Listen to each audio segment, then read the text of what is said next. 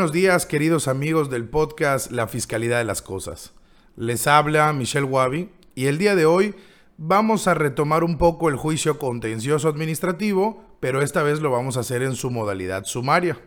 el cual tiene algunas aristas peculiares, incluso algunos beneficios y términos judiciales mucho más reducidos. Sin mayor preámbulo, comenzamos.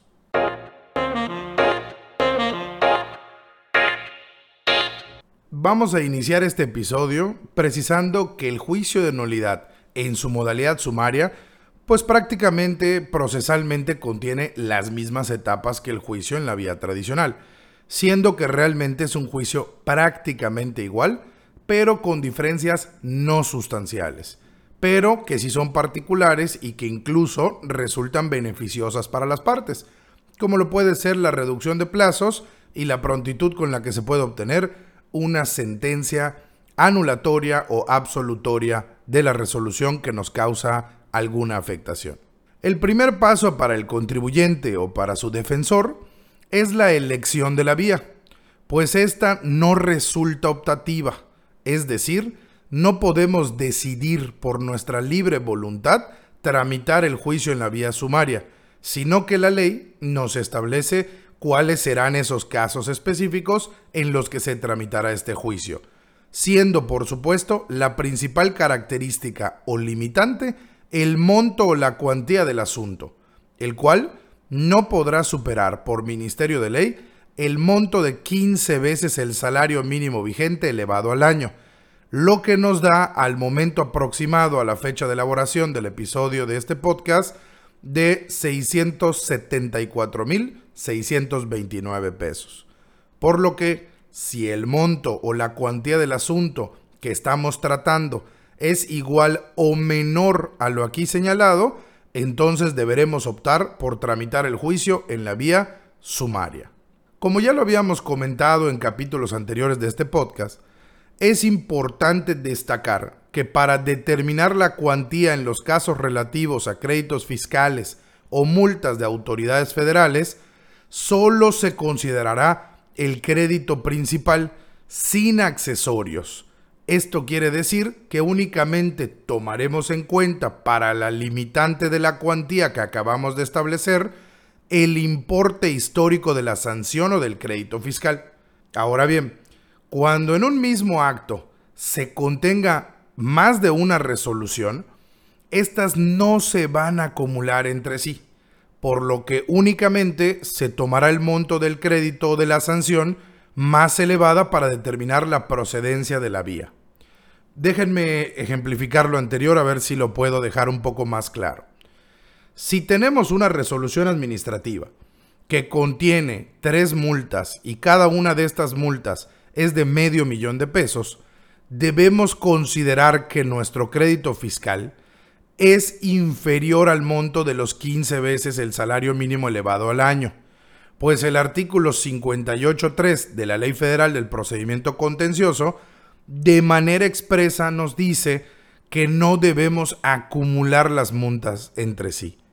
En otras palabras, si tengo tres multas de 500 mil pesos cada una, no puedo considerar que tengo un crédito fiscal por millón y medio de pesos, pues la ley para efectos de la tramitación de la vía, me prohíbe sumarlas y por consiguiente tendré que tomar la multa mayor, en este caso todas son de 500 mil pesos,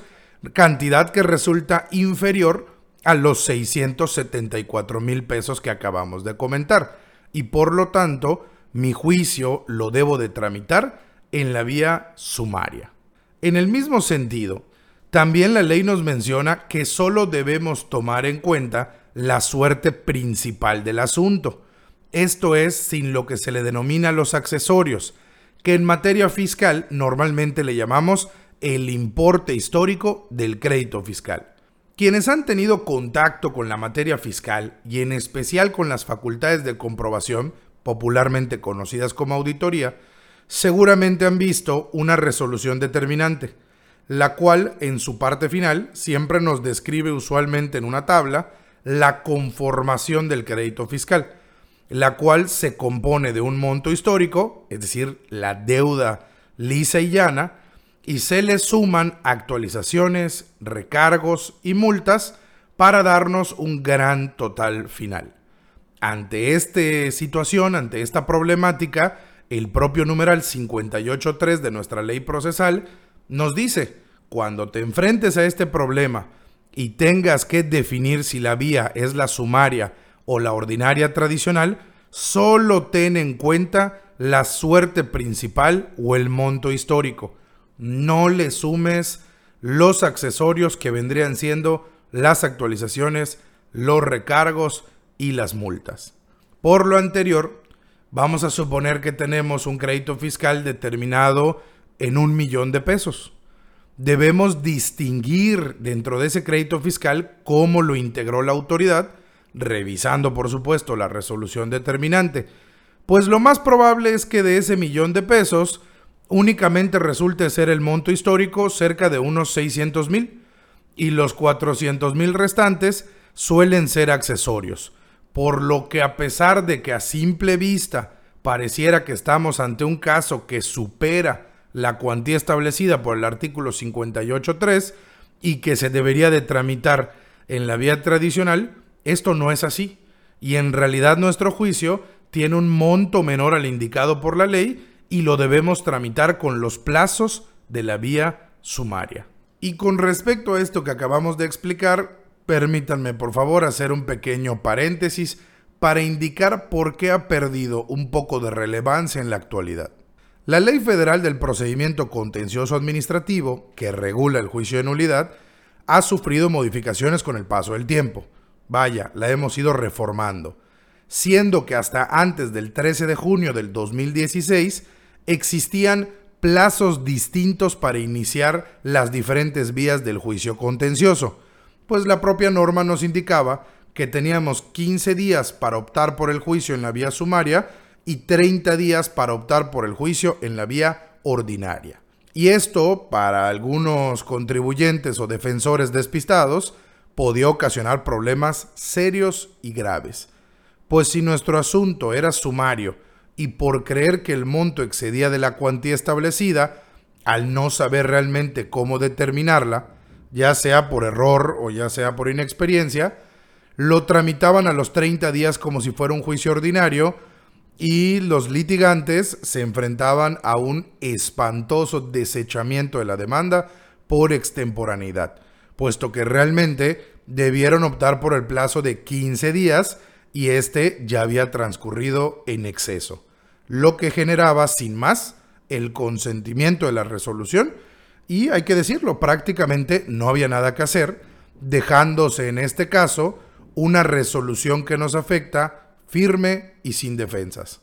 Sin embargo, a partir del 13 de junio de 2016 y hasta la presente fecha, los plazos para la presentación de la demanda se han homologado. Esto es, hoy en día, sin importar cuál sea la vía de tramitación, tenemos 30 días para iniciar cualquier modalidad del juicio contencioso. Y obviamente esto resulta muy beneficioso para el administrado o contribuyente, puesto que a pesar de que se confunda el defensor al momento de redactar su demanda y solicite la vía incorrecta del juicio, el tribunal al momento de recibir la demanda no la puede desechar y lo que hace es reencauzar la vía, pero admitir y tramitar el juicio. Y déjenme ponerles un ejemplo.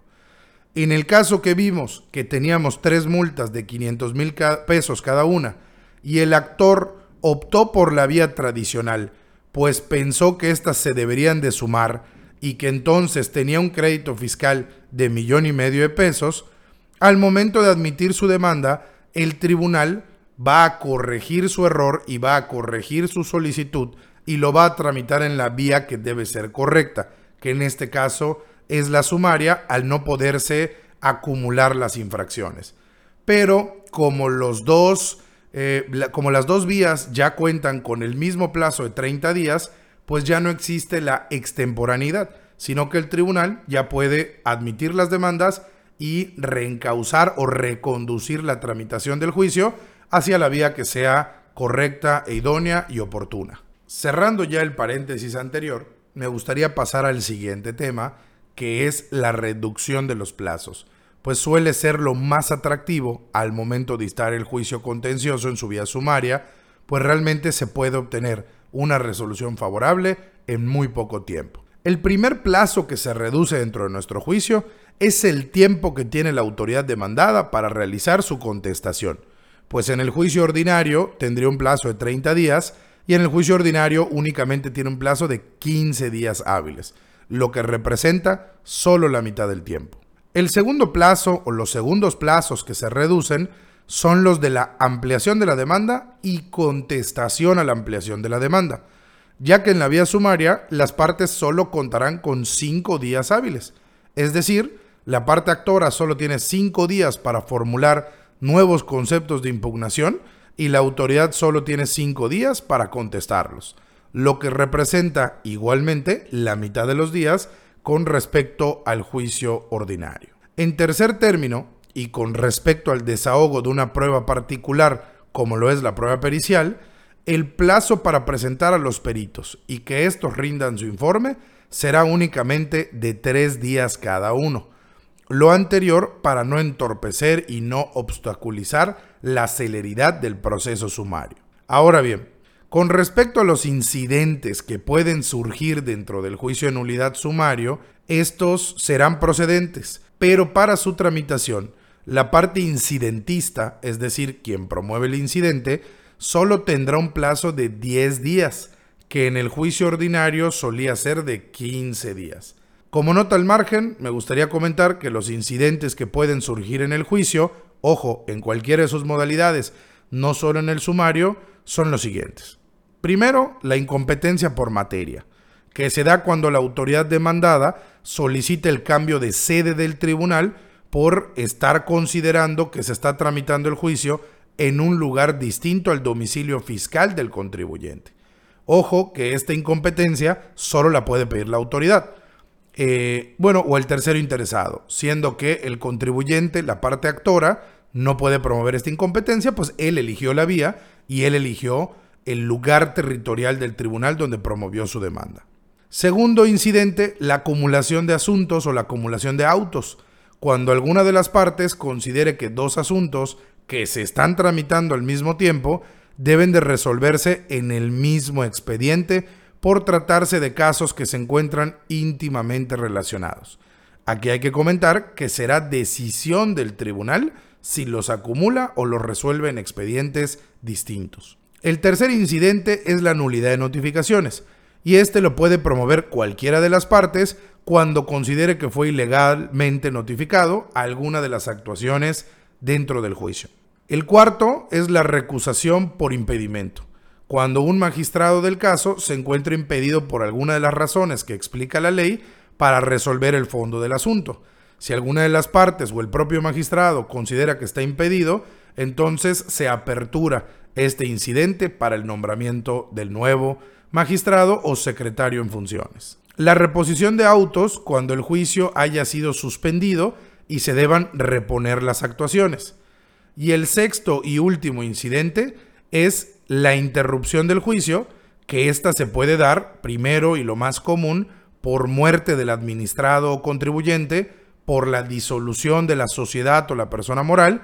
o porque el administrado contribuyente, persona física, se le ha declarado como desaparecido o se le ha declarado como incapaz. Y estos son los seis incidentes que se pueden promover no solo en el juicio en la vía sumaria, sino en cualquier modalidad del juicio. Pero en todos estos casos anteriores y dentro de la vía sumaria, que es lo que estamos atendiendo el día de hoy, solo tendrá un plazo de 10 días hábiles para tramitar el incidente correspondiente dentro de esta vía. Igualmente, es preponderante establecer que se va a reducir el plazo para la interposición del recurso de reclamación contemplado en el artículo 59.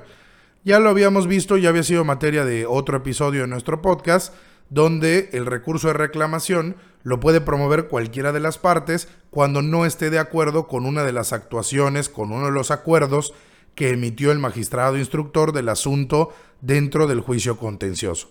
Pero, a diferencia de la vía ordinaria, donde contábamos con 15 días para presentar el recurso de reclamación, ahora solo contaremos con 10 días para la presentación de dicho recurso. Y por último, me quiero referir a la sentencia donde aquí hay tres peculiaridades que diferencian el juicio sumario de manera importante. Primero, el plazo que tiene el magistrado instructor para dictar la sentencia que le ponga fin al procedimiento, por ministerio del artículo 58.13 de la ley en comento, es únicamente de 10 días. Y esto está directamente relacionado con las otras dos peculiaridades que vamos a ver,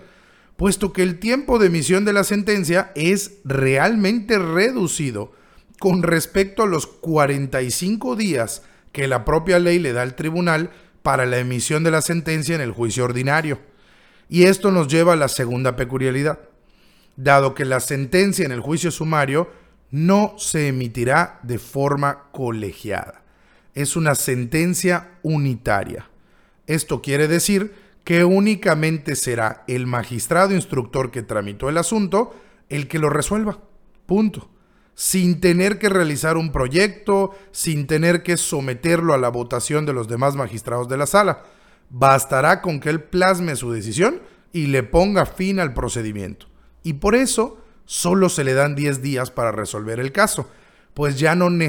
ya no necesariamente tiene que consensar, discutir o votar el proyecto con sus pares en la sala. Y como última peculiaridad, tenemos que por ser asuntos de cuantía baja, es decir, pues, no pueden sobrepasar los 674 mil pesos que ya hemos mencionado con anterioridad, la autoridad demandada por regla general no puede controvertir la sentencia. Y esto es una maravilla, porque esto quiere decir que si el magistrado instructor ha resuelto anular la resolución, anular la multa, anular el crédito fiscal que afectaba los derechos del contribuyente, la autoridad que fue señalada como demandada en el juicio, que puede ser cualquiera, IMSS, Infonavit, SAT, Conagua, Zagarpa, Semarnat o la que ustedes gusten, ya no tiene la oportunidad de combatir la sentencia mediante la revisión ante los tribunales colegiados de circuito. Lo que sí pudiese hacer si estuviéramos en el juicio ordinario y la sentencia no le resulta favorable a la autoridad, puede impugnarla ante el Poder Judicial. Pero en este caso y en la vía sumaria, al ser una sentencia eh, unitaria y no colegiada y por la baja cuantía, la ley imposibilita a la autoridad para promover esa revisión. Por lo que entonces vamos a tener una sentencia firme y vamos a tener un caso concreto resuelto en un menor plazo que los demás, las demás modalidades del juicio. Sí me gustaría o es importante mencionar que en caso de que la sentencia no le resulte favorable, pero al administrado o al contribuyente, éste sí podrá presentar el amparo directo ante el Poder Judicial, puesto que de lo contrario existiría una transgresión directa a su derecho de tutela judicial efectiva, que como todos sabemos está consagrado en el artículo 17 de la Constitución Política de nuestro país. Y bueno, para finalizar este episodio de nuestro podcast, me gustaría aclarar que los únicos casos en los que procede la tramitación del juicio en la vía sumaria es cuando los asuntos que vamos a llevar tienen una cuantía determinable en dinero, puesto que si la resolución que nos causa una afectación establece otro tipo de afectaciones al contribuyente o al administrado, como lo puede ser, por ejemplo, un embargo de bienes, la clausura de un negocio, el no otorgamiento de una concesión o la negativa de un permiso, entre otros, pues estos asuntos, al no tener una naturaleza económica propiamente hablando, no pueden ser tramitados en la vía sumaria y deben seguir los plazos, términos y condiciones establecidos en la vía ordinaria o tradicional. Y así, sin más, hasta la próxima.